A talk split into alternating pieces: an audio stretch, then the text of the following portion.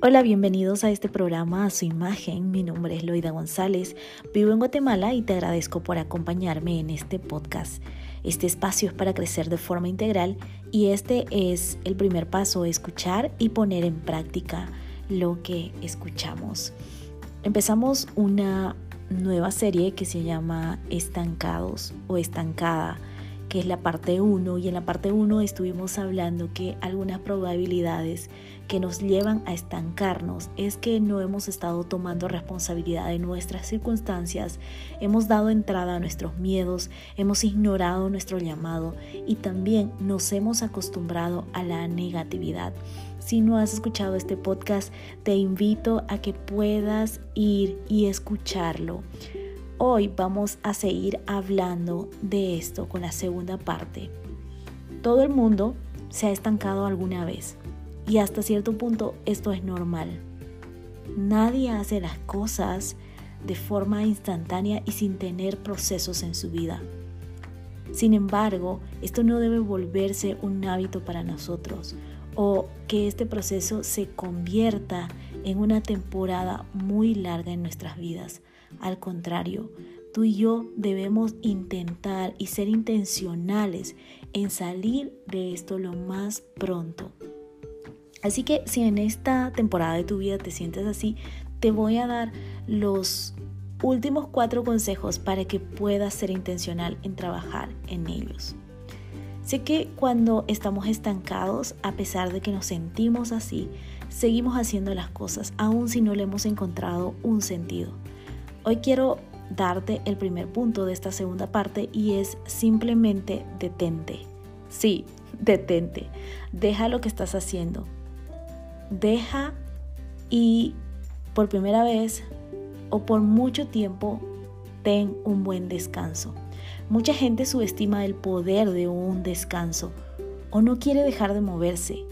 Y sabes, incluso Dios nos enseñó la importancia del descanso en nuestras vidas, en, nuestra, en nuestros trabajos, en nuestros ministerios, en nuestras relaciones, en ciertos casos que necesitamos analizar.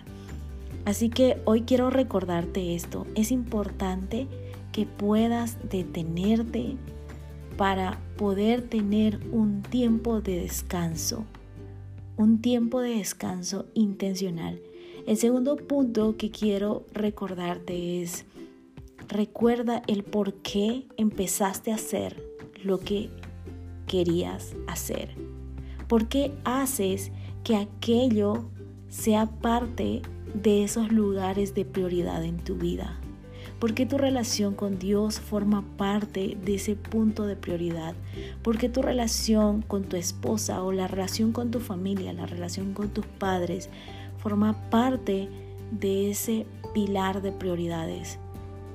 Por qué ese negocio está siendo parte de tus prioridades. Tienes que recordarlo. Muchas personas de éxito hoy en día pues nos hablan de esto, del siempre pensar en el por qué y en el para qué estoy haciendo lo que estoy haciendo.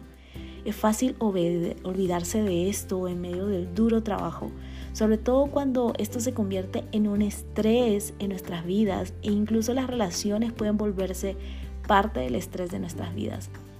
Pero todo cobra un sentido cuando empezamos a ver el propósito, el para qué hago lo que hago. Así que recuerda esto. El tercer punto que quiero compartir contigo hoy es el inspirarte de nuevo. Inspírate de nuevo. Sabes, la inspiración no dura siempre.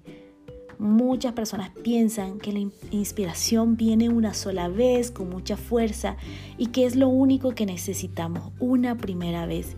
Sin embargo, cada día podemos ir refrescando la creatividad, podemos ir refrescando nuestra relación con las personas, nuestra relación con Dios, y para ello necesitamos inspiración. Es por eso que tú y yo estamos llamados a estar buscando relaciones saludables que nos acompañen, que nos inspiren en nuestro proceso de vida. Ojo, no te estoy diciendo que copies o que desees al máximo la vida de otras personas, pero sí es importante la inspiración en otras historias. Y finalmente quiero recordarte que para salir de ese estancamiento necesitamos pedir ayuda. Sé que puedes considerarte una persona muy trabajadora, muy creativa, muy inteligente, muy espiritual, pero sabes, todos necesitamos buscar ayuda. Tú y yo no somos perfectos. Tu pasión, tu llamado también puede alimentarse por otras personas, así que tú y yo debemos dejar el orgullo de lado y buscar esas personas que nos van a ayudar a crecer, que nos van a ayudar a sanar, que nos van a ayudar a levantarnos.